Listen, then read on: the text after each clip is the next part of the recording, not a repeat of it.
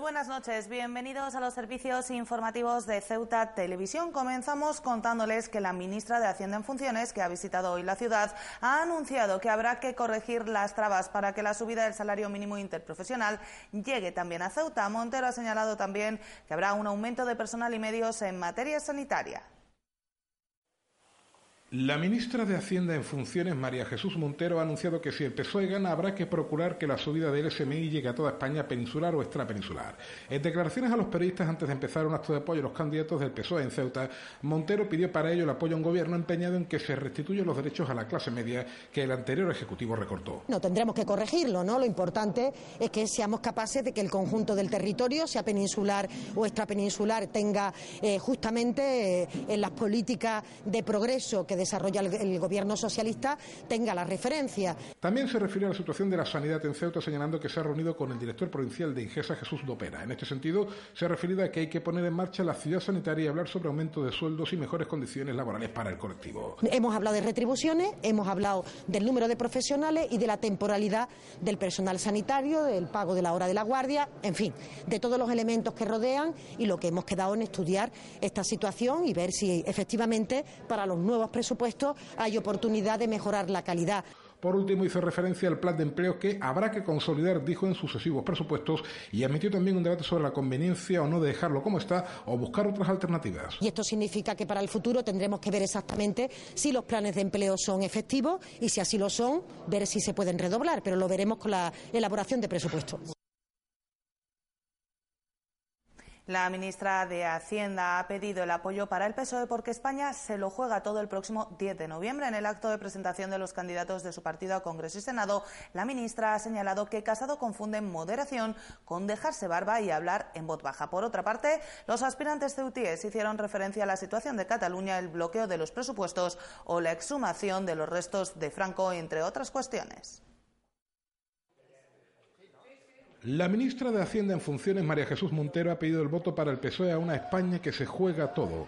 Montero pidió que Ceuta respalde a los socialistas para seguir acortando las distancias entre el norte y el sur y propuso que Ceuta sea la sede de empresas que pretendan instalarse en la ciudad autónoma. De facilitar por la vía fiscal que las empresas decidan instalarse en Ceuta, decidan desde aquí dirigir, trasladar el resto de puestos de trabajo que... Montero pidió que nadie nos hable de dignidad en relación con la sumación de los restos de Franco. La ministra de Hacienda arremetió contra líderes de otros partidos como el presidente del PP, Pablo Casado, al que acusó de confundir moderación con dejarse barba y hablar despacio. La suya no fue la única intervención en el acto. Por ejemplo, Manuel Hernández mostró su orgullo por el triunfo de la democracia al sacar a Franco de su mausoleo. Hemos sentido enorme orgullo y emoción por el acto de dignidad que pudimos comprobar el pasado jueves. El candidato al Congreso, José Simón, señaló que estamos ante unas nuevas elecciones por gente muy desagradable, por lo que pidió el voto para el PSOE el próximo 10N. El patriotismo de derecha es el de quita y pon, el de bandera y balcón, el de pulserita y cinturón. Adil Yacid se refirió a la ministra como alguien que se comprometió a visitar Ceuta para definirla como una amiga a la que sigo en Instagram como sigo a Madonna. La sigo en Instagram como a Madonna y siempre le doy like. Por último, la candidata al Senado, Blanca Gómez, pidió el respaldo a su partido para evitar que los pobres cada día lo sean más. Tenemos programa. Claro que tenemos programa. Tenemos infraestructuras. Tenemos experiencia.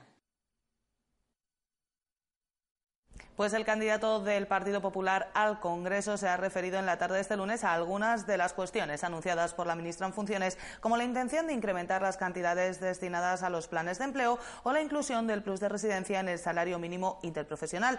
Para Martínez, en el primero de los casos, se trata de un anuncio electoralista, mientras que el segundo debería ser acordado antes con los agentes sociales.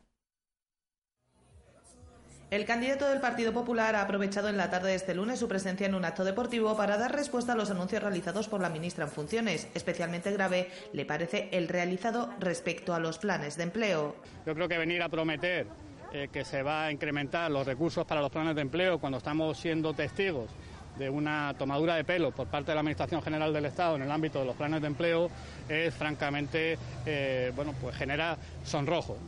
Creo sinceramente que en principio los planes de empleo nos prometieron que iban a empezar justo después del verano, nunca más se supo. Nos prometieron que iban a ser mil personas y por el momento van por 600 y pico. Ahora nos dicen que va a coincidir justo exactamente con el final de las elecciones. Me da la sensación de que se está haciendo un uso electoralista de un instrumento que debe ser consolidado y defendido por todos, pero que no se puede utilizar como instrumento para atraer el voto. Tampoco le parece de recibo al candidato popular el anuncio realizado por la ministra respecto a la inclusión del plus de residencia en el salario mínimo interprofesional. Martínez no se ha mostrado en contra, pero ha explicado que cualquier modificación de este tipo debe hacerse de acuerdo con los agentes económicos. Ellos tienen por costumbre tomar decisiones unilateralmente sin contar con el consenso de los agentes económicos y sociales. Entonces yo creo que este tipo de medidas que pueden afectar directamente a el, empleo, porque tenga usted en cuenta que incrementar los costes salariales para una empresa puede significar automáticamente la reducción de empleo. Eso hay que medirlo. Entonces, como todo, no se puede decir de manera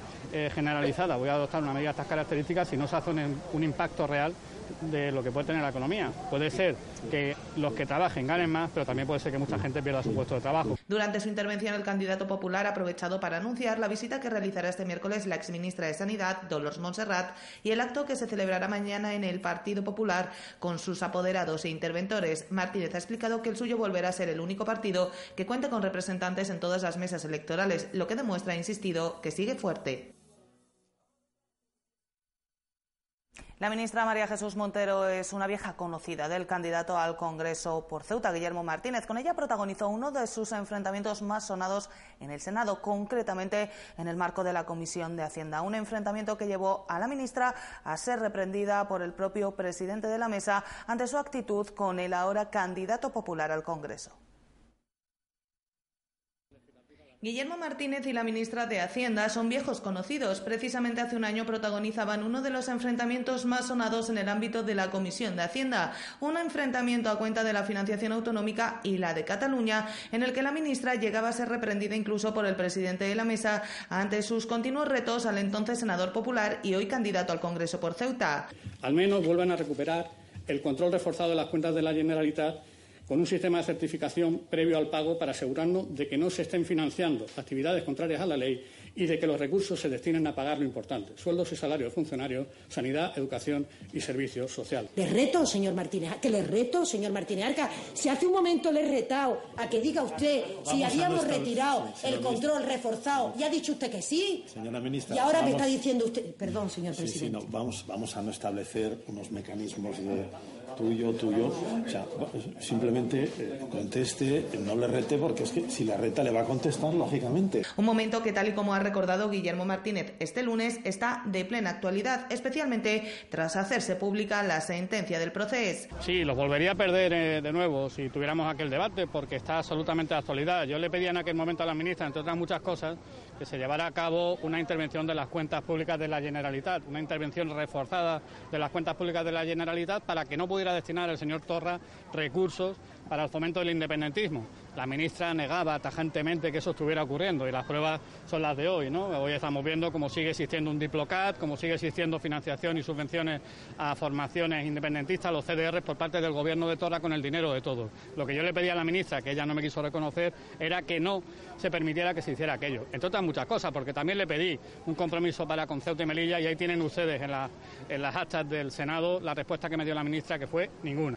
Ahora, apenas 12 meses después, la ministra ha visitado la ciudad en plena precampaña electoral para presentar a los candidatos socialistas y el candidato popular no ha podido evitar recordar en sus redes sociales ese momento, lamentando además que Montero no tuviera en cuenta la petición que le hacía aquel mes de octubre y que pasaba por hacer frente a las necesidades específicas de las ciudades de Ceuta y Melilla.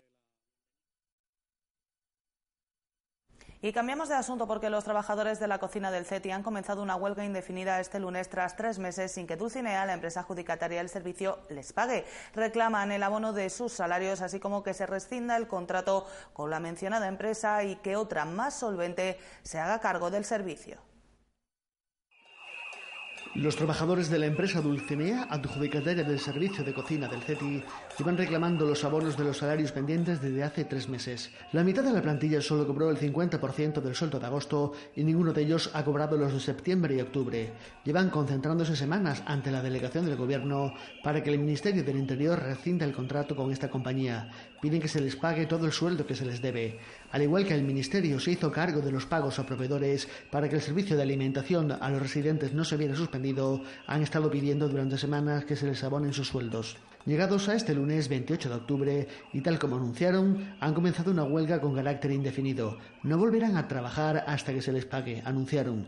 En reiteradas ocasiones han manifestado que la situación es insostenible, con docenas de hogares donde el único ingreso que llega es este sueldo y que tras tres meses sin cobrar se ha vuelto crítico. También reclaman que el Ministerio cancele el contrato con Dulcenea y que otra empresa se haga cargo del servicio y subrogue a los trabajadores.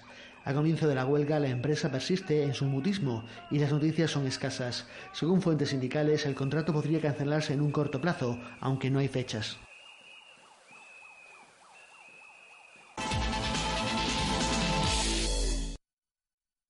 Y es sin duda una de las noticias del día. La cuna de la Legión ya tiene fecha. El 14 de marzo se celebrará la quinta edición de esta prueba multitudinaria. La organización ha anunciado que se repetirá el recorrido y tienen la intención de llegar a la cifra de 4.000 participantes.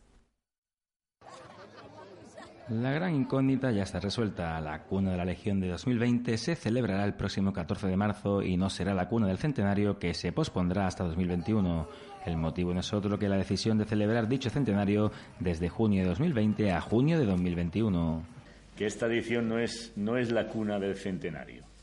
El centenario eh, de la Legión oficialmente se celebra de junio de 2020 a junio de 2021, con lo cual, por fechas, la edición que corresponderá al centenario de la cuna será la de 2021. Esta esta cuna, la de 2020, entra en todas aquellas actividades que hemos denominado de camino al centenario. Tendrá algo especial porque es eh, característica por, por, ese camino hacia la celebración del centenario, pero la cuna del centenario será de 2021. La fecha de ejecución de la quinta edición será el 14 de marzo.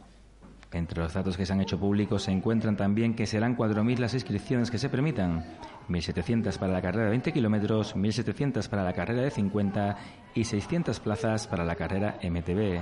Plazas que se van a convocar, como ha dicho el coronel, este año vamos a subir la de 50 kilómetros hasta 1.700 plazas, la de 20 kilómetros hasta 1.700 plazas y, y mantenemos las bicicletas en 600 corredores. Este año los organizadores tienen previsto mantener el mismo recorrido que el pasado curso en una prueba ya con fama mundial.